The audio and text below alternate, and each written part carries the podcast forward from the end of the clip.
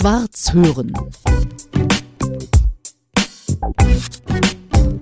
Salz im Süßen heißt die aktuelle Solo-CD von Christian Hase, bei dem ich jetzt hier zu Hause sitzen darf. Hallo. Hase. Ja, hallo Petra und herzlich willkommen. Ja, hier. danke dir, danke dir. Und sag mal, Salz im Süßen, hat das auch was mit deinem Leben überhaupt zu tun? Ist das was Tonangebendes für dein Leben? Salz im Süßen?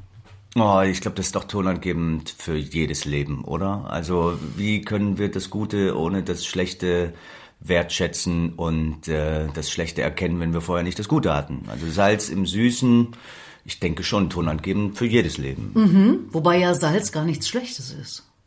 Nein, ich habe tatsächlich beim Titel später auch noch lange äh, drüber nachgedacht, weil Salz im Süßen, das verstehen wir sofort, wie es gemeint ist, aber eigentlich ist es grammatikalisch ja nicht richtig, ne? Sondern? Es müsste eigentlich heißen Salz in der Süße um das auszudrücken, was wir sofort verstehen. Aha. Ja, weil Salz im Süßen mhm. bedeutet ja eigentlich in etwas Süßem drin, also wie zum Beispiel in einem Bonbon oder im, im, im Kuchen. Mhm. Ja? Mhm. Eigentlich ist der Titel grammatikalisch falsch, weil was ich sagen wollte, war Salz in der Süße. Ich finde aber, das klingt scheiße. Mhm. Deswegen Salz im Süßen, mhm. obwohl das eigentlich was anderes meint. Mhm. Kannst du es nachvollziehen? Philosophisch. Ich versuche. Ich versuche, den feinen Unterschied rauszufinden. Auf alle Fälle merkt jetzt jeder, der dich noch nicht kennt, wie du arbeitest, wie du auch mit Texte und Worten arbeitest. Du schreibst ja deine Songs schon gefühlte 100 Jahre selber oder immer? Vielen Dank für das äh, Kompliment. Äh, das heißt, nach 100 Jahren habe ich etwas Erfahrung da drin, das stimmt. Aber ich mache es seit etwas mehr als 25 Jahren. Ich habe vor, ich glaube, vor 26 Jahren mein erstes Konzert gegeben mit süßen 14, auch schon komplett mit eigenen Liedern. Also knapp vorher habe ich angefangen. Ich war zwölf, um es genau zu sagen. Kindheit ohne Musik und Theater liest man auch immer wieder, war auch nicht. Also du hast immer irgendwie was mit Musik schon zu tun gehabt. Kommt das aus der Familie? Gar nicht. Meine Eltern behaupten zwar, dass der musikalische Teil oder der, der musische Teil in mir vom Großvater mütterlicherseits äh, stammt, der leider schon gestorben war, als ich fünf war. Das kann ich also nicht wirklich nachprüfen. Ansonsten meine Eltern, nee, eigentlich nicht. Dennoch war es ihre Schuld, dass ich in diese Richtung ging, ja, weil ich bin aufgewachsen in Leipzig-Grünau. Leipzig-Grünau ist so eine typische Trabantensiedlung. So Hochhäuser und sowas. Exakt. Dann kam die Wende und eine unglaubliche Panik machte sich breit bei meinen Eltern, nämlich, dass wenn ich kein Hobby finde, dass äh, dann das passiert, was man ihnen so schwarz hingemalt hatte, ne? Dass Grünau so eine so eine Trabantensiedlung komplett zum Ghetto verkommt, ne? Dass die Kinder anfangen, den Omas die Handtaschen zu klauen, weil sie nicht mehr wissen, was sie zu tun haben. Also haben sie mir ein Hobby hm, verordnet? Mh, verordnet, richtig. Und äh, ich durfte mir aussuchen zwischen ich lerne ein Instrument oder ich lerne tanzen. Und an diesem Tag entschied ich mich fürs Tanzen lernen. Das erschien mir tatsächlich kreativer und da hatte ich Lust drauf. Mhm. Und eines Abends ich weiß noch wie gestern, ich saß auf der elterlichen Couch, ich hatte eine Schüssel süßen Quark mit Schokostreuseln im Anschlag, als es an der Tür klingelte und eine Kollegin meiner Mutter mitsamt ihrer Tochter auftauchte, die wiederum meine zukünftige Tanzpartnerin werden sollte. Und ich saß im Wohnzimmer und schaute in den Flur und rief nur, ich will Gitarre spielen lernen. Das war unglaublich peinlich für... Und da warst du wie alt, sag mal, Anfang der 90er Jahre muss es gewesen ja, sein. Ja, ja, ich muss gerade zehn ja, gewesen sowas. sein. So, und Schon damals wählerisch. Ja, wahrscheinlich, ja. Es ist mir äußerst peinlich, die Geschichte zu erzählen. Für meine Eltern war es sicherlich noch viel peinlicher. Also Ah. ging ich von da an zu einem Roland, der mir die Grundlagen des Gitarrespiels beibrachte. Und äh, dann schrieb ich mit zwölf meinen ersten Song. Mhm. Ich sage ja auch immer noch, ich habe das nie gelernt. Ich bin nur ein Empfänger. Also es macht irgendwann Plumps und dann hat das Universum mir irgendwas eingegeben. Das war ein Umweltlied. Und ähm, das habe ich aufgenommen mit meinem Kassettenrekorder habe danach stundenlang irgendeinen Applaus von einem Live-Tape von Deep Purple hinten dran kopiert an meinen eigenen Song und, und schickte dieses Tape äh, mit diesem ewigen Applaus äh, an Radio PSR und die haben das Ding gespielt. Und das hörte mein Musiklehrer, der mir meine erste Tournee organisierte durch die Klassenzimmer unserer Schule.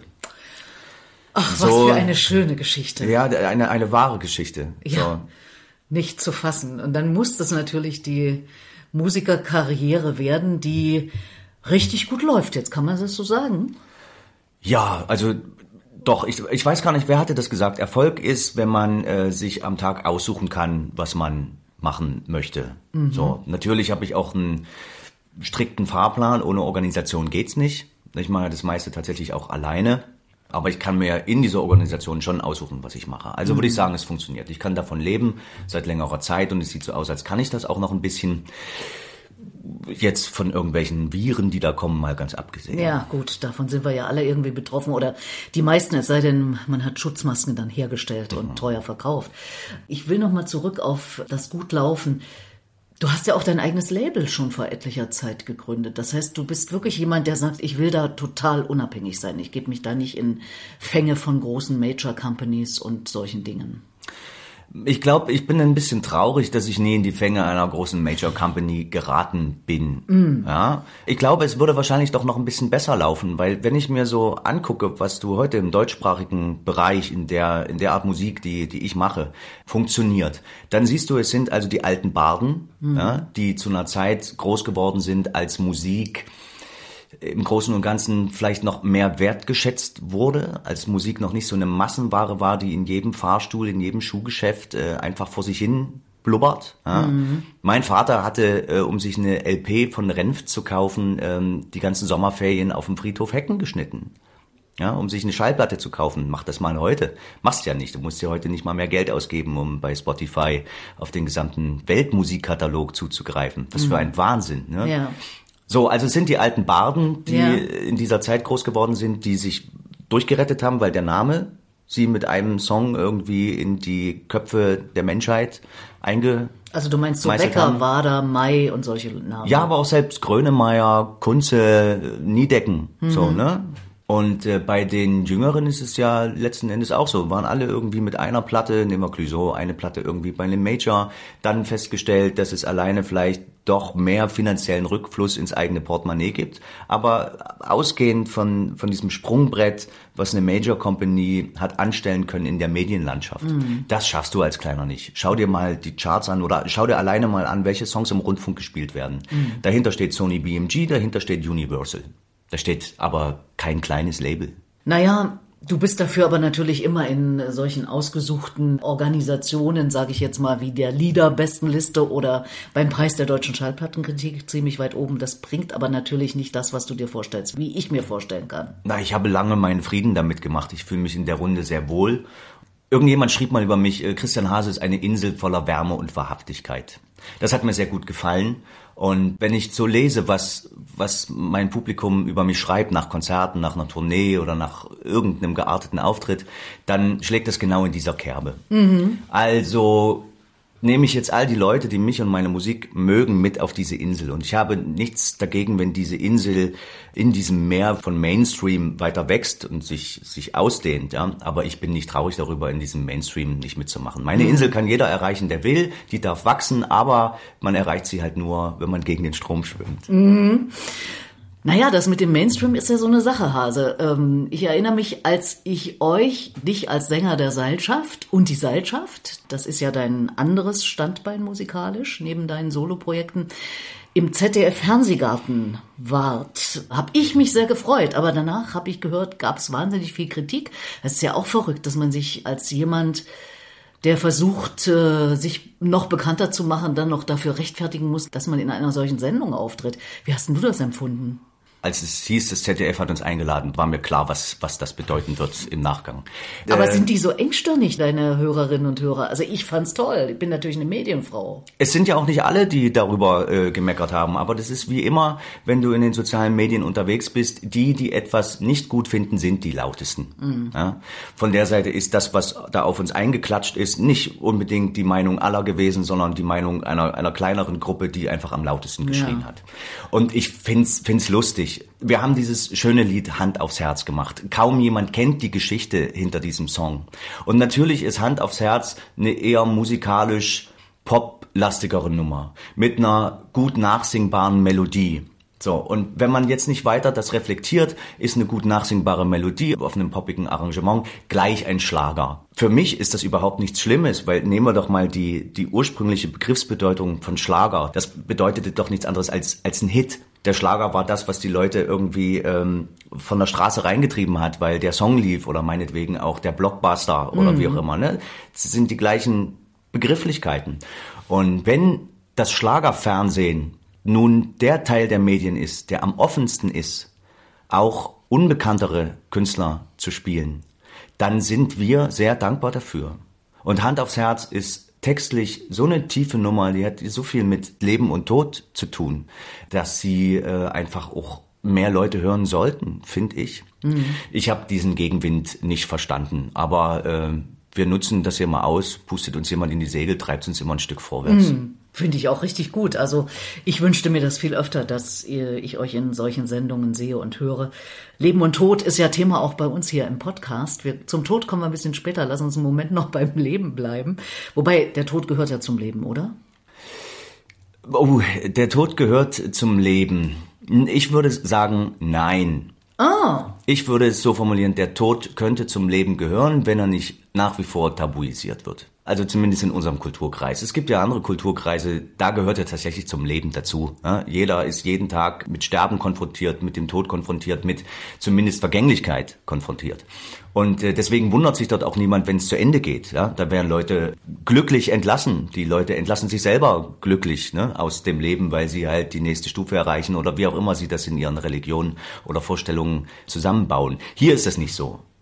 Na, warum ist es nicht so? Weil wir es nicht so machen. Wir könnten es ja so machen. Unter anderem durch diese Gespräche komme ich zumindest dem immer einen Schritt näher, dass ich sage, er gehört für mich zum Leben, weil ich mich dadurch viel intensiver mit dem Leben beschäftige. Das ist für mich zum Beispiel so eine Herangehensweise, wenn ich mich mit Tod beschäftige. Ich möchte nicht morgen tot sein, um Gottes Willen. Möglicherweise liegt es ja daran, dass äh, sich viele Leute gar nicht mit dem Leben beschäftigen wollen.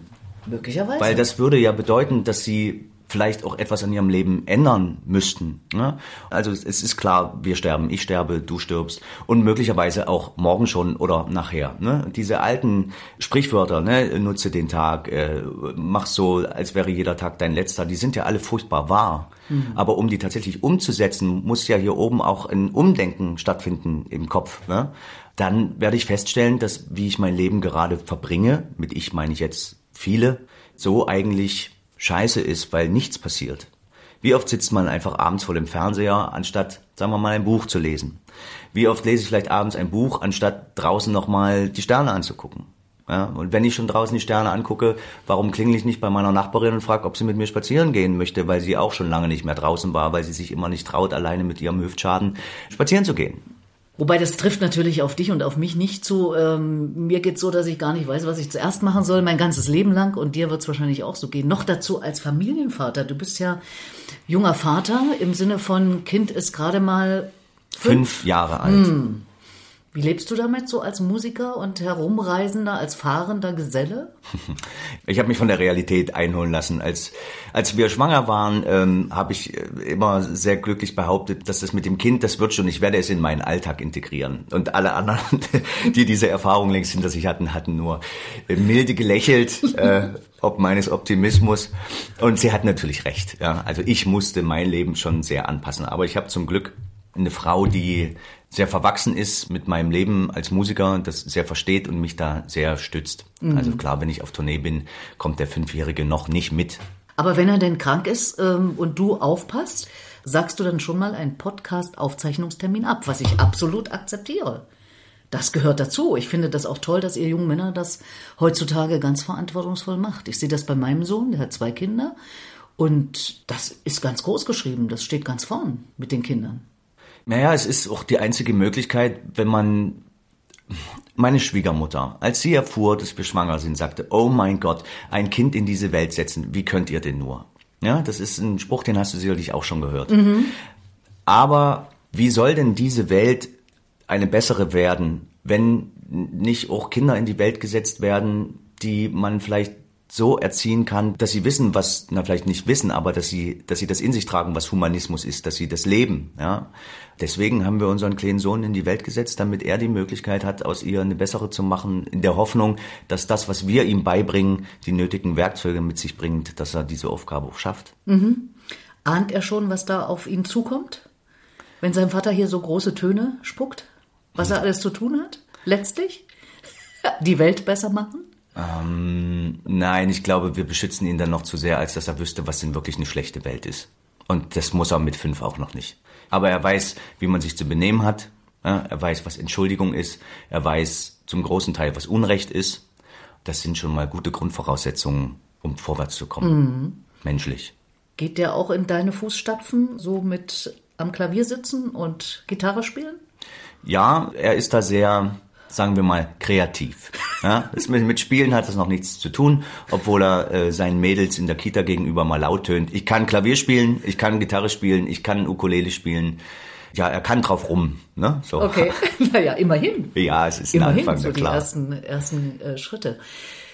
Irgendwann kriegte ich mit durch diese sozialen Medien, dass du jetzt ein Bauer, ein Obst- und Olivenbauer auf Sizilien bist. Mhm. Ich gedacht, was ist jetzt mit dem Mann los? Der singt traumhaft. Man sagt ihm immer nach, er singt wie Gundermann. Das will er nicht hören, aber er klingt sehr ähnlich, was in meinen Ohren sehr, sehr gut klingt. Er ist Hase, natürlich ist er Hase, ganz klar. Und jetzt ist der Bauer auf Sizilien. Wie geht denn das zusammen? Darf ich etwas eher einsetzen? Wir Bitte. haben Zeit, ne? Ja. Ich war jung und jünger und äh, wollte die Schule abbrechen, ähm, um Musiker zu werden. Ja, das äh, fanden meine Eltern nicht so toll. Und meine Mutter hatte den richtigen Spruch. Sie hat gesagt, Junge, wenn, glaub mir, wenn du dein Abitur machst, verlängerst du deine Jugend. Damit hat sie mich gekriegt und sie hatte mit diesem Satz sehr recht. Mein Vater war da etwas ironischer und meinte, ja, meinetwegen wirst du jetzt halt Musiker, aber dann musst du von deinen Millionengagen uns irgendwann mal einen Alterswohnsitz im Süden beschaffen. Und dann dachte ich, ja klar, ne, man ist da ja auch gleich so, so kontra. und Millionengagen, naja, logisch. Mein Vater wurde 60 vor fünf Jahren und ich habe mit ihm eine kleine Reise gemacht nach Schottland. Weißt du, so eine Vater-Sohn-Reise, um ein bisschen verlorene Zeit nachzuholen. Und wir sitzen in einem Pub in Inverness, als er mich daran erinnerte, an dieses Versprechen. Da fiel es mir auch wieder ein. Und nun bin ich jemand, der ähm, ja, wenn ich was versprochen habe, ich versuche es dann schon meistens zu halten. Also habe ich, als wir wieder zurück waren, das Internet einfach durchforstet. Was heißt ein Alterswohnsitz im, im Süden? Ne? Sprich, was bedeutet ein Haus im Süden? Italien war irgendwie klar, das war ah. das, das war das Ziel unserer Urlaubsreisen, die wir mit der Familie immer gemacht haben. Klar. Und dann guckst du so nach. Natürlich kannst du für zweieinhalb Millionen irgendwie mit Zypresseneinfahrt und Endlospool äh, da ein schönes Anwesen in der Toskana erwerben. Aber du hattest erst eine Million verdient, insofern. Ja, ganz genau, gereicht. ja. Eine Million Million Backpfeifen. Dann findest du sowas wie ähm, zweistöckiges Haus in den Bergen irgendwie in den Marken für 50.000 Euro, wo es im Winter auch bloß schneit. Oder man stolpert plötzlich bei eBay über alte Orangenplantage auf Sizilien, Verhandlungsbasis. Die Frau habe ich angerufen und habe gesagt, was heißt denn das? Und dann schickte sie mir ein paar Bilder und ich sage, ja, ich kann ja jetzt schlecht anhand der Bilder sagen, ich nehme es. Ne? Da sagte ich, ich schicke Ihnen die Schlüssel, schauen Sie sich's an. Und dann ist es aber ein heftiger Vertrauensvorschuss, den sie da liefern. Und ich sagte, ich habe nach ihnen gegoogelt, sie entkommen mir ja nicht.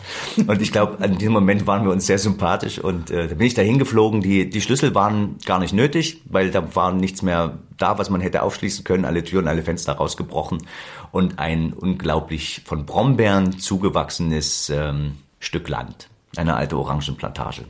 Aber ich habe mich dort auf Anhieb von allen Geistern, die dort waren, eingeladen gefühlt, dass ich sagte, ich mache das. Und mit der Hilfe von Freunden ist es auch gelungen, da einen schönen Platz zu machen. Da ist immer noch viel zu tun. Es ist in der Tat paradiesisch. Mhm. Und jetzt, äh, du hast es schon angesprochen, die Corona-Zeit, ne, die hatte für uns alle, die äh, irgendwie Kunst machen, ziemliche Einschränkungen mit sich gebracht. Ich hatte das Glück, die größte Zeit des Nichtauftretens auf Sizilien verbringen zu können und habe dort ordentlich Tabula Rasa gemacht ne, und stellte fest, wie viele Orangenbäume ich eigentlich habe, die tragen, ne, was ich vorher nicht gesehen habe, weil sie so überwuchert waren. Und habe äh, einfach gesagt, hey Leute, ich habe hier einen Haufen Orangen, ich würde die euch zuschicken, äh, sagt mir einfach Bescheid äh, ne, und dann schicke ich euch Kisten. Und innerhalb eines Tages war ich da fast dabei, eine Tonne Orangen zu ernten und äh, da habe ich gesehen, dass das funktioniert, ne? dass das, was da wächst, Leute auch haben wollen. Ne? Mit den Oliven genauso, das Olivenöl letzten Endes. Und da habe ich gesagt, okay, dann ist das jetzt mein, mein zweites Standbein. Das macht mich glücklich und das macht mich wirklich glücklich, weil ich vorher nicht wusste, dass das eine Arbeit ist, die mir gefehlt hat Du hast Gunnermann jetzt schon ein paar Mal angesprochen. Er hat ja auch diesen Satz geprägt, wer nur Kunst macht, verblödet und wer nur arbeitet, verblödet auch. Richtig, genau. Mhm. Und dass man schon irgendwas braucht, was man mit seinen Händen macht. Ich habe halt immer nur Kunst gemacht. Hatte nie den Eindruck, dass es mir, mir fehlen würde, in der Erde zu wühlen.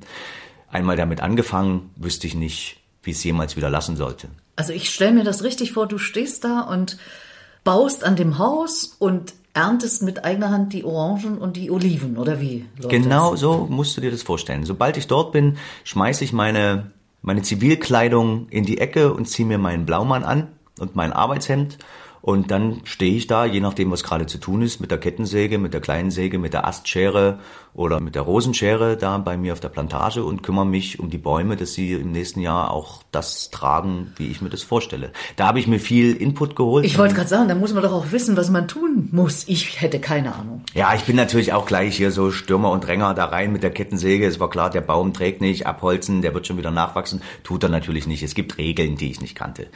Dann habe ich mir Hilfe geholt von meinen Nachbarn. Das ist erstaunlich. Die sind 85. Das Orangenbusiness äh, auf Sizilien ist recht eingeschlafen. Also es war sehr groß bis Ende der 90er. Dann kamen die Importe aus Tunesien, die einfach trotz des langen Weges um so viel günstiger sind, dass sie nicht mehr mithalten können. Das Thema Wasser ist ein Thema. Es ist einfach teuer, dort zu wässern. Ne? Unser Brunnen ist 330 Meter tief. Das Zeug muss auch erstmal irgendwie nach oben kommen. Ne? Mhm. Naja, okay, ich will nicht ausschweifen. Jedenfalls ähm, sind die sehr glücklich, wenn ein junger Mensch fragt, wie es denn eigentlich geht. Noch dazu, wenn er so ein so ein Blonder aus Deutschland kommt, ne, der, das nötigt ihnen schon Respekt ab und das, das merke ich, dass sie mit mir anders umgehen als mit dem blöden Deutschen, der sich jetzt hier irgendwie Land kauft und äh, jetzt versucht in das Business einzusteigen. Mich interessiert das wirklich und das merken die. Und dann bin ich mit meinem Nachbar eines schönen Samstags den ganzen Tag über seine Plantage gelaufen. Er hat mir alles gezeigt. Er hat mir ähm, gezeigt, wie ich die verschiedenen Orangensorten erkennen kann.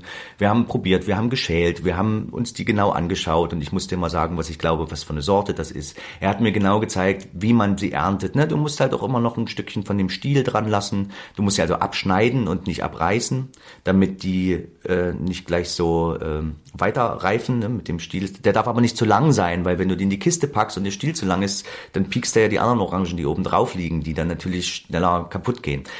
Spannende Sache. Also richtig Handarbeit. Richtig Handarbeit, ja. Und das machst du alleine? Das mache ich alleine. Wenn Ernte ist, ist auch immer mal ein Kumpel mit dabei und hilft absolute Hochachtung, muss ich sagen. Du darfst ja auch deine Hände nicht ruinieren, du spielst ja Gitarre. Du, wenn die Brombeeren mal loslegen, wenn ich dann wieder, also vom Orangenernten selber passiert ja nicht, nicht so viel. So, hm. ne? Handcreme kann ich Ihnen empfehlen, meine Damen und Herren. Das hilft. Und Oliven, die werden auch mit Hand geerntet, oder wie? Naja, also ich pflück sie nicht von Hand, aber es ist keine Maschine, die hilft. Also äh, für die höher gelegenen Oliven gibt es so eine Art, ich sag Rüttelmaschine dazu. Das sieht aus wie zwei Schneeschieber, die immer so ineinander greifen und klappern. Mhm. Und damit klappert man die Orangen aus den, äh, die Orangen, die Oliven aus den mhm. höheren Zweigen heraus. Früher haben die, ähm, die, die Vorfahren das mit, mit Stöcken gemacht. Die haben die so oben rausgeschlagen das äh, imitiert das halt ein bisschen besser. Ne? Mhm. Und die unteren Zweige, die werden so ausgekämmt, wie so eine kleine Hake aus dem, aus dem Sandkasten. Ne? Da mhm. kämmst du die so aus und unten werden Netze ausgelegt. Das hast du vielleicht ah. schon mal gesehen aus diversen Videos. Ja. Und dann sammelst du die, dann machst du ein paar Blättchen raus, ein paar, die schon oll sind, legst du zur Seite und dann kommen die in Kisten und dann geht's ab in die Ölmühle. Das machen aber dann die Profis dort vor Ort. Die Ölmühle. Ja. Mhm. Ich hätte schon auch selber gern mal eine, eine Ölmühle so, ne? Aber naja bleiben es wir mal ist auf ja noch nicht aller Tage ja, ja, Abend. Eben, man eben, weiß eben. ja nie, man weiß ja nie. Also es scheint dir offenbar auch richtig Spaß zu machen, so auch was nicht nur Handarbeit zu machen, sondern auch was Greifbares dann zu sehen. Also, weil bei unserem Beruf ist ja dann immer alles in der Luft, ne? Na gut, haptisch ist die CD, aber ansonsten ist viel in der Luft, ne?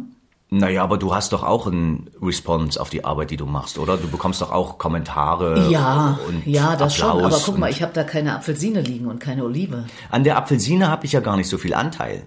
Das macht der Baum, ne? Das macht das Wetter und das macht die Sonne. Mhm. Ich kümmere mich eher darum, dass der Baum das in Ruhe machen kann. Also ich mhm. bin vielleicht eher so eine Art Kindergärtner. Und das als zweites Standbein, das läuft auch, obwohl es da so eine große Industrie gibt, eben weltweit, du hast es angedeutet.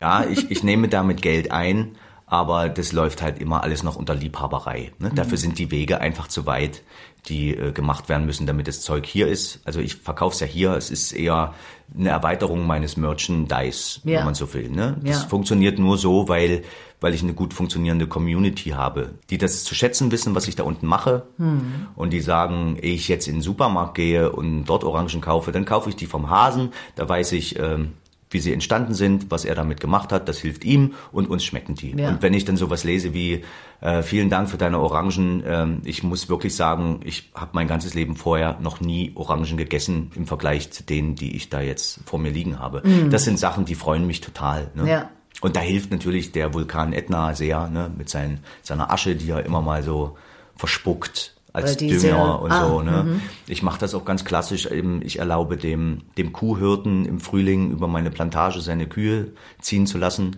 A, fressen die mir das, das ganze Unkraut weg. Schmeißen zwar auch ständig die hübschen Trockenmauern ein, das nervt ein bisschen, aber dafür kacken die viel hin. Ne? Und dann nehme ich mir die Fladen und dann äh, buttel ich die mit um die Bäume ein als, als Dünger, so richtig wie die Antiki das früher auch gemacht haben. Mensch, der Wahnsinn. Du scheinst mir ein richtiger Experte zu sein schon. Wie lange machst du das jetzt schon? Hm, naja, also richtig ernsthaft betreibe ich das jetzt tatsächlich erst seit, seit Anfang der Pandemie. Mhm. So, ähm, das äh, Terreno selber habe ich seit sechs Jahren. Und was ist nun mit den Eltern? Wollen die da auch wirklich mal hinziehen? Weil das war ja der eigentliche Anlass. ja, das stimmt. Sie haben sich nun entschieden, äh, in Deutschland zu bleiben. Nein! Es ist, ist vollkommen in Ordnung. Es ist einfach auch Platz für mich. Ich kann es verstehen. Sie sind auch liebende Großeltern und die, die Enkel sind da. Und ähm, da müssen sie natürlich da sein. Aber sie sind regelmäßig äh, auf Sizilien. Mhm. Und also die anderen Enkel, denn dein ja, Sohn ist ja auch ein Enkel, wenn man mein, so sagen Das stimmt. Ja. Kann. Sagen wir mal so, Sie sind auf Sizilien, wenn Sie meinen, äh, meinen Enkel sehen wollen. Du weißt, mein meinen Sohn als ihren Enkel und äh, dann aber die Kinder meiner Schwester, die sind nach wie vor in, in Leipzig. Die ah, machen ja. es schon gut. Okay, na dann können Sie hin und her. Wie viel Zeit brauchst du von hier, Berlin, bis zum Standort auf Sizilien? Wenn ich das Flugzeug nehme, brauche ich in der Tat fünfeinhalb Stunden von Tür zu Tür. Das ist wirklich entspannt. Ich habe es einmal mit einem Freund mit einem Auto gemacht. Ähm, da sind wir komplett durchgefahren, 26,5 Stunden. Ansonsten, wenn ich es mit dem Auto schaffe, dann brauche ich aber eine Übernachtung. Dann mm. teile ich mir den Weg ein, Berlin, Gardasee, schlaf da eine halbe Nacht, fahre dann meistens so um vier, um fünf wieder los mm. und bin dann so gegen 23 Uhr auf Sizilien mm. und schlafe dann aber auch zwei Tage. Es steht mir jetzt wieder bevor, wenn ich die Orangen hole, Mitte Januar, dann fahre ich wieder mit dem Auto runter. Mhm. So, ansonsten hast du schon die Tour 2023 geplant äh, und zwar schon so richtig. Also da stehen ja ordentlich Termine äh, am Ufer und du hattest es schon angedeutet, du machst das meiste alleine, du organisierst das auch noch selber. Willst du das selber organisieren? Äh, traust du keinem anderen oder warum machst du das auch noch selber? Zum einen habe ich gemerkt, dass ähm, der Künstler-Direktkontakt ganz gut funktioniert. Erstens sind die Wege kürzer, ja, wenn ich jetzt äh, eine Agentur dazwischen schalte, natürlich, A, wollen die noch Geld, B, gibt es meistens vorher irgendwelche Absprachen. Ne? Ich brauche irgendeine Mindestgage, ich brauche das und das, äh, was halt mindestens irgendwie da sein muss. Und das ist dann meistens nicht so schnell modifizierbar. Wenn ich den am Telefon habe und der sagt mir, ah, aber das und das geht nicht, dann kann ich ad hoc entscheiden, mhm. brauche ich das wirklich oder nicht. Und ich bin halt einer von den Künstlern, ich sage den Veranstaltern immer, Leute, ich komme gern im nächsten Jahr wieder. Ja? Es macht überhaupt keinen Sinn, wenn du mich fragst, wie viel Geld willst du denn haben? Ja, natürlich kann ich ihm jetzt sagen, wie viel Geld ich normalerweise in Berlin kriege, aber kriege ich dasselbe Geld auch in Erfurt. Ne? Also vom Marktwert her, wenn man das mal als Geschäftsmann betrachtet. Mhm. Und da sage ich, es, es bringt mir keine Punkte, dir jetzt was zu sagen, was du bezahlst. Und dann kommen wir beide hier irgendwie in eine Geschäftsbeziehung, die für dich negativ war. Und das möchte ich nicht. Mhm. Also lass uns gucken, dass wir unseren ersten Abend gut hinkriegen und lass uns anhand dieses schönen Erlebnisses, was ich mit dir schaffen möchte, ne? und ich brauche einen Partner vor Ort, das sage ich denen immer. Ich will nicht, dass du jetzt der Typ bist, der sagt, ja, okay, dann kommst du halt rum. Ich brauche einen Partner. Und wenn wir das schön schaffen, dann werden wir beim nächsten Mal das auch noch schön schaffen und schöner. Das ist mein Ziel. Und dann merke ich, dass ich das alleine einfach schneller hinkriege, weil ich flexibler bin im Modifizieren. Und du wirst sowohl solo weitermachen, wo du eben auch ganz viele Instrumente selber spielst, als auch natürlich mit der Seilschaft. Ja, natürlich. Die Seilschaft ist meine Band. Das ist das Schöne spätestens mit dem Erscheinen von unserem gemeinsamen Album Dein Paket wo ich ja alle Texte geschrieben habe und äh, viele Kompositionen beigesteuert habe. Der Rest entstanden ist mit Micha Nass zusammen und Mario Ferraro, so das Kreativteam der Seilschaft. Es gibt manchmal so Zeitungsartikel, wo ich lese, da ist so eine, so eine Konkurrenz, aber das, das ist ja gar nicht wahr. Ja, es gab am Anfang ein bisschen die Schwierigkeit, als wir uns bei der Seilschaft entschieden haben, neues Material zu entwickeln. Wie sollte das passieren? Also wenn ich mich zu Hause hinsetze und ich schreibe ein Lied, muss ich überlegen, ist das jetzt ein Lied für, für Hase oder ist das ein Lied für Seilschaft? Ja, diese strikte Trennung brachte mich einfach in so eine Trennung auch im Kopf, die anstrengend ist. Also nehme ich jetzt das gute Lied für die Band oder nehme ich das gute Lied für mich solo? Ja? Du schreibst doch nur gute Lieder, oder? Du weißt, was ich meine. Ja? Ich schreibe jetzt also ein gutes Lied und behalte ich das jetzt für mich mhm. oder gebe ich das an die Band? Mhm. So, das ist doch albern. Ja. So, mhm. also musste ein Gespräch her und das haben wir geführt und ich habe gesagt, ähm, ich halte es für wenig sinnvoll, diese Trennung aufrecht zu erhalten, die ja nie beabsichtigt war, die sich einfach ergeben hatte. Dass die Seilschaft jetzt so lange weitergemacht hatte, wir sind jetzt im zehnten Jahr, war gar nicht absehbar. Wir wollten zwei Konzerte spielen. Es war meiner Frechheit geschuldet, weil ich bei den zwei Konzerten jedes Mal gesagt habe, wir sehen uns nächstes Jahr. naja gut, ein bisschen frech. Frech kommt weiter, wie es absolut, so schön heißt. Ne? Absolut, ja. Frechheit siegt. Naja, und nun haben wir das so gemacht. Also wenn ich jetzt ein Lied schreibe, dann äh, singe ich dieses Lied äh, der Band vor und sage, gefällt euch das? Und wenn die sagen, ja, das ist ein cooler Song, äh, lass uns den machen, dann kommt der auf den Ablagestapel neue Lieder für die Seilschaft. Und wenn sie sagen, hm, nee, ist jetzt irgendwie nicht so unser Stil, ist irgendwie zu balladig oder obwohl das jetzt Quatsch ist. Also wenn es ihnen einfach nicht gefällt, dann sage ich, gut, wunderbar, dann kommt das bei mir auf die nächste Soloplatte. Und damit ist alles gut, allen ist geholfen, alle sind glücklich und super. Ja, und seitens der Seilschaft gibt's auch kein Problem damit, dass du deine Solosachen machst das greift doch ineinander, ja. kann sich mhm. doch nur befruchten. Mhm. Es sollten jetzt keine Termine äh, sich jetzt ausschneiden. Ne? Mhm. Also wenn das jetzt passiert, dass ein Veranstalter sagt, nein, die Seilschaft darf heute nicht spielen, weil der, der Hase spielt schon alleine hier, mhm. ähm, dann muss man schon überlegen, dann kann ich sagen, okay, da komme ich halt nächstes Jahr alleine, weil ich ja. alleine natürlich auch wieder flexibler bin, als zu sagen, okay, bring mal sechs Leute auf der Bühne unter plus das Team das Micha mit Bab einfach zu oft unterwegs. Da sind die Polkaholics, wo ja unser Bassist Christoph Renz und ähm, Andy Wiczorek. Andy Wiczorek und Mario Ferraro ne, mhm. ne, spielen. Bring das mal unter einen Hut. Mhm. Naja, natürlich trete ich da zurück und sage, gut, mhm. bitte die Band vor. Wie ist es zu der Zusammenarbeit mit Bab gekommen, mit Wolfgang Niedecken? Na, dadurch, dass Micha ja lange dort schon spielt. Der Keyboarder. Der Pianist, mhm. genau. Ähm, spielt also seit Jahren bei Bab und äh, zu mich habe ich gesagt, du, äh, wenn sich das jetzt irgendwann mal ergibt, dann stell uns doch einfach mal vor. Und es hatte eine Weile gedauert und jetzt ergab es sich bei dem BAP-Konzert in Leipzig Anfang November. Ich habe das mit einem Familienbesuch gekoppelt und bin dann einfach backstage vorbei und Micha hat Wolfgang und mich einfach mal vorgestellt. Und Wolfgang meinte dann so salopp, Mensch, Micha, warum hast du den Jungen nicht schon mal eher mitgebracht?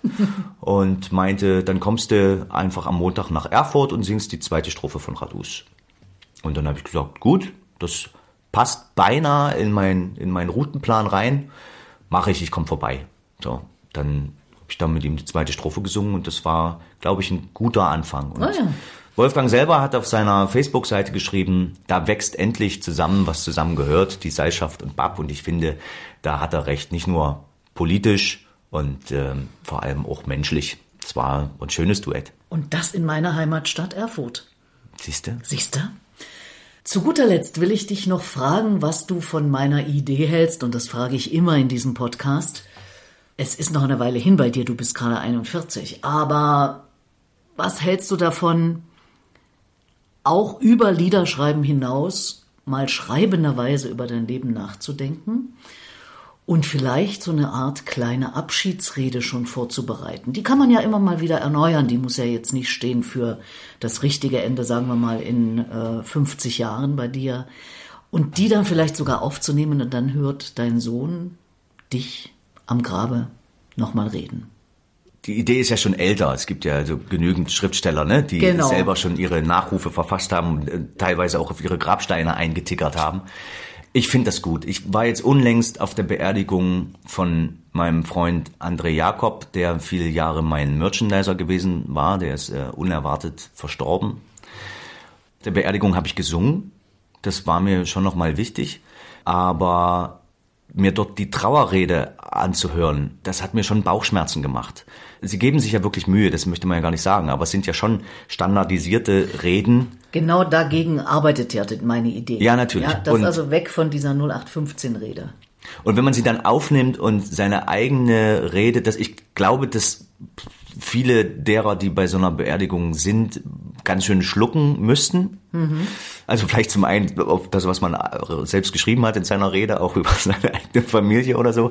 Aber ich meine, alleine... Da kannst du so richtig allen nochmal äh, exakt, zum Beispiel. Äh, die, nein, die eigene Stimme dann einfach nochmal äh, zu hören, ne? das ist natürlich furchtbar emotional, aber glaube ich immer ich noch... furchtbar schön. Ja, aber es ist furchtbar emotional und das musst du auch erstmal irgendwie packen, mhm. glaube ich. Ne? Aber wenn man weiß, dass da niemand von den Standardrednern vorne steht, ist das, glaube ich, schön. Vielleicht dann auch, das muss ja nicht nur Audio sein, ne? Das geht ja heute auch alles mit, mit Beamer und wer weiß, eines Tages stehen da die Hologramme und später die Avatare, die das für einen machen. Ne? Ich habe da neulich auch so eine Werbung gelesen mit, äh, was wäre, wenn dein, dein bester Freund stirbt, aber du trotzdem noch mit ihm reden könntest. Ne? Also es gibt ja wirklich so diese künstlichen Intelligenzen, die du fütterst mit deinem Stil, so wie du geschrieben hast, wie du gesprochen hast. Die Zukunft hält da echt viel für uns parat. Gerade so Virtual Reality, kann man sich schon vorstellen, dass du an deiner Küche sitzt und da ist irgendwie die, die Stimme hochgeladen von deiner Mutter, Vater, Ehefrau, Ehepartner, Sohn, Kind, je nachdem, wie die Schicksale zuschlagen. Und dann beamst du dir hier einfach auf deinen Küchenstuhl so ein Hologramm hin und kannst nochmal reden und so eine KI antwortet. Ne? Wohin das letzten Endes führt mit Trauerbewältigung und so, das weiß ich auch nicht ganz, aber ich kann mir vorstellen, dass das einigen sehr, sehr hilft. Und finde ich spannend, weil so richtig mit Endlichkeit und Vergänglichkeit möchte ich mich nicht abfinden. Ich bin, ich bin eigentlich noch dagegen. Da bin ich zu egoistisch. Solange es mir gut geht, ne? Die anderen Fälle gibt's natürlich auch, ne? Mhm. Wenn man dann so Kind ist und in seinem Bett liegt und sich nicht, nicht mehr selber helfen kann und man merkt, dass das, wofür man jahrelang gekämpft hat, die Würde des Menschen plötzlich einfach nicht mehr vorhanden ist, dann kann schon sein, dass man äh, sich dann nach Endlichkeit auch sehnt. Ne? An dem Punkt bin ich aber noch nicht, da kann ich nicht so mitreden. Mir hatte unlängst jemand in einer Diskussion was eingegeben, das habe ich noch nicht zu Ende gedacht, aber jetzt passt es vielleicht ganz gut hin. Woher nimmst du den Gedanken, dass du tatsächlich auch ein selbstbestimmtes Leben hast? Und zwar, warum gehst du davon aus, dass du als Teil dieses Staates, also als Teil dieser Gesellschaft, tatsächlich auch das, das Recht hast, äh, dich aus dieser Gesellschaft selbst zu entfernen und er hat gesagt, wenn man diesen Gedanken von vorne angeht, du darfst ja auch nicht wirklich über deine Abtreibung entscheiden. Ne? Also es wird ja, wird ja auch schwer diskutiert. Wenn du jetzt schwanger bist und abtreiben willst, gehst ja nicht jetzt gleich in die Apotheke und holst dir die Pille. Du musst ja erstmal so ein paar moralische Level durchlaufen, bevor dir ein Arzt sagen kann, okay, lass uns das machen. Du darfst es ja auch nicht einfach so äh, über dieses Leben entscheiden, weil sich die Gesellschaft hinstellt und sagt, Moment, dieses Leben ne, ist einmal schützenswert und B ist es dieses Leben aber auch ein Teil unserer Gesellschaft, was wir irgendwie verwursteln müssen, um als Gesellschaft weiter voranzukommen. Mhm. Bist du denn tatsächlich wirklich selbstbestimmt? Wenn du jetzt morgen zum Beispiel von einer Brücke springst, ja, dann hast du ja auch eine Straftat begangen. Nicht mehr. Nee? Nicht mehr. Nee. Na gut, dann bin ich raus. Also weißt du, ähm, nee, Suizid ist äh, nicht mehr strafbar. Und jetzt wird ja gerade äh, im Bundestag diskutiert, unter welchen Umständen du auch Hilfe dabei kriegen kannst. Also dieser sogenannte assistierte Suizid, da gibt's ja drei Gesetzentwürfe, wo das Ganze demnächst abgestimmt werden soll. Eigentlich sollte es schon im Herbst passieren, aber es ist noch nicht passiert aufgrund der ganzen Dinge, die ansonsten aktuell in der Welt ja äh, sind und wo dann Sachen hier bei uns äh, erstmal geregelt werden müssen. Aber es wird dann neuere Bestimmungen geben, weil das Bundesverfassungsgericht 2020 gesagt hat, der jetzige Zustand ist nicht okay, dass das Ganze immer noch so halb legal ist, also noch dazu, wenn dir jemand dabei hilft. Mhm. Und das wird alles neu geregelt. Es wird nicht so sein, dass du das ganz schnell machen kannst. Das soll genauso wie bei Schwangerschaftsabbrüchen mit Beratung und so weiter einhergehen. Ich hingegen sage, ich frage da keinen. Ich entscheide das ganz alleine. Für mich. Wenn du dann noch in der Lage dazu bist. Das ist der entscheidende Punkt, den richtigen Zeitpunkt zu finden. Und es dann auch wirklich zu tun. Also darüber schlau zu reden, das mache ich schon viele Jahre, wenn nicht Jahrzehnte. Aber den richtigen Zeitpunkt zu finden und dazu auch wirklich in der Lage zu sein, das ist die andere Frage. Da hast du völlig recht. Aber wenn du noch in der Lage dazu bist, ist es ja meistens noch ein Pünktchen zu früh. Keine Ahnung. Gut, aber wenn du dich selbst dazu entscheidest, dann musst du dich auch nur vor dir selbst verantworten. Ja, und vor meinen nächsten Angehörigen und lieber, ich sag mal, erhobenen Hauptes, als dann, wie du es vorhin formuliert hast und wie ich meine Eltern, zumindest meinen Vater erlebt habe, eben dann mehr wieder sich rückentwickeln zum Kind und nicht mehr in der Lage zu sein, die Dinge des Alltags zu bewältigen, das will ich nicht haben. Darf ich da mal eine Frage stellen, die du nicht beantworten musst, wenn dir die zu ja, gerne, persönlich gerne. ist? Ähm, meine Elterngeneration. Wie ist das, wenn man, wenn man sich jetzt hinsetzt und sagt, okay, so mit, mit allem Optimismus, also mit ganz viel Optimismus, habe ich jetzt vielleicht mit Sicherheit noch 20 Jahre. Mhm. Und äh, wahrscheinlich hat man da ja auch schon hochgegriffen. So, wie geht man denn selber damit um? Ich kann das ja wirklich immer noch ein bisschen auf die lange Bank schieben, ja. wenn da jetzt nicht plötzlich was dazwischen kehrt. Ne? Aber die, die Planungsrhythmen werden ja tatsächlich kürzer. Was, was macht das mit einem und wie schafft man das, sein, ja, seinen, seinen Frieden damit zu machen, dass ein das nicht jedes Mal so anbellt? Du, ich habe das Gefühl, ich lebe noch intensiver, seitdem ich mich damit beschäftige. Ich lebe mein ganzes Leben schon sehr intensiv, aber ich lebe noch intensiver und dadurch, dass ich so intensiv lebe, gibt es ja ganz viel, was ich im Leben schon gemacht habe, wo ich sage, das muss ich nicht noch mal tun. Sicher kann ich noch die ganze Welt bereisen und alles Mögliche noch machen, was mir Spaß macht. Und wenn ich das insbesondere körperlich auch noch kann, ja unbedingt bis zum letzten Moment. Ich lebe jeden Tag so intensiv und so bewusst, dass ich nicht das Gefühl habe, selbst wenn es morgen wäre, dass ich was verpasst habe. Das ist schön. Da bist du aber wahrscheinlich tatsächlich eine der wenigen, ne? Möglicherweise. Also vielleicht weiß ich auch noch gar nicht, was alles noch kommen könnte. Aber ich habe nicht das Gefühl, ich habe was verpasst. Also diese 65 Lebensjahre waren so intensiv. Und es werden auch noch viele intensive kommen. Ich meine, sehe ich aus, als ob ich morgen sterben würde wollen. Nein, hoffe ich doch nicht. Ich bestätige hiermit, nein, Petra Schwarz sieht trotz ihrer 65 Lebensjahre nicht so aus, als würde sie morgen sterben. Wobei wir nicht wissen, wenn ich jetzt hier rausgehe, ob mich ein Auto überfährt. Und darum ging es ja jetzt überhaupt nicht. Ne? Das geht ja wirklich so um, um diesen Fakt, man hat so einen letzten Vorhang vor Augen, ja. Man betritt so langsam diesen Saal und weiß, da sind noch ein paar Stuhlreihen bis zum letzten Vorhang da, da nach unten. Wie geht man die ab? Du einfach jeden Tag so intensiv leben und wenn es soweit ist, ist es soweit. Wunderbar. Hilft dir selber irgendein Glaube an danach irgendwas? Nein. Ich glaube an kein danach keine Sekunde, glaube ich, an irgendwas danach. Als Seele irgendwie durchs Universum mhm, flattern. Mm, mm. Ja. Hast du so einen Glaube? Ach, ich weiß nicht. Äh, nein, also keinen religiösen Glauben. Ich habe so gewisse Vorstellungen und die werden aber eigentlich nur angetrieben dadurch, dass ich mir diese, diese Endlichkeit nicht vorstellen möchte. Bei dir dauert es ja auch noch mindestens 40, wenn nicht 50, wenn nicht 60 Jahre. Also ich fände es schon schön irgendwie, also manchmal denke ich, wenn ich so durch, ähm, durch Süditalien laufe, ne? Und bin an so einer, so einer Ruine. Ich kenne das alles. Weißt du, ich fühle mich dort so zu Hause. Und ich glaube, es liegt nicht daran, dass meine Eltern mich damals mit in Urlaub genommen haben. Ich glaube, ich war da schon mal. Also das könnte ich mir tatsächlich vorstellen, dass man irgendwie immer wieder in, in so einem Kreislauf drin steckt. So. Hm. Aber weißt du, das wird sich ja dann eh zeigen. Was willst du da jetzt drüber nachdenken? Tja, und dann denke ich manchmal, äh, je mehr Menschen mich verlassen, die mich liebten, die ich liebte aus Familie oder aus dem Freundeskreis, auch da wären mit 41 die Einschläge äh, zahlreicher. Ne? Desto mehr habe ich auch manchmal das Gefühl, dass es, dass es besser läuft mit allem, so als würden einfach mehr Schutzengel sagen, nee, nicht jetzt hier links abbiegen, die Zeit machst du jetzt nicht mehr, ne? läufst hier schön geradeaus, so, ne? Das kann ich mir gut vorstellen, das fühlt sich manchmal so an. Also als wäre es vielleicht doch nicht alles zu Ende. Oder es entsteht eben doch nur aus dem reinen Wunschgedanken heraus, dass es nicht zu Ende ist. Was aber wahrscheinlich auch unglaublich viel mit Egoismus zu tun hat. Vielleicht bin ich einfach zu egoistisch, um gehen zu können. Oder noch zu jung, einfach schlichtweg zu jung. Meine Oma sagte auch irgendwann, da war sie über die 80 hinweg, du, ich bin müde.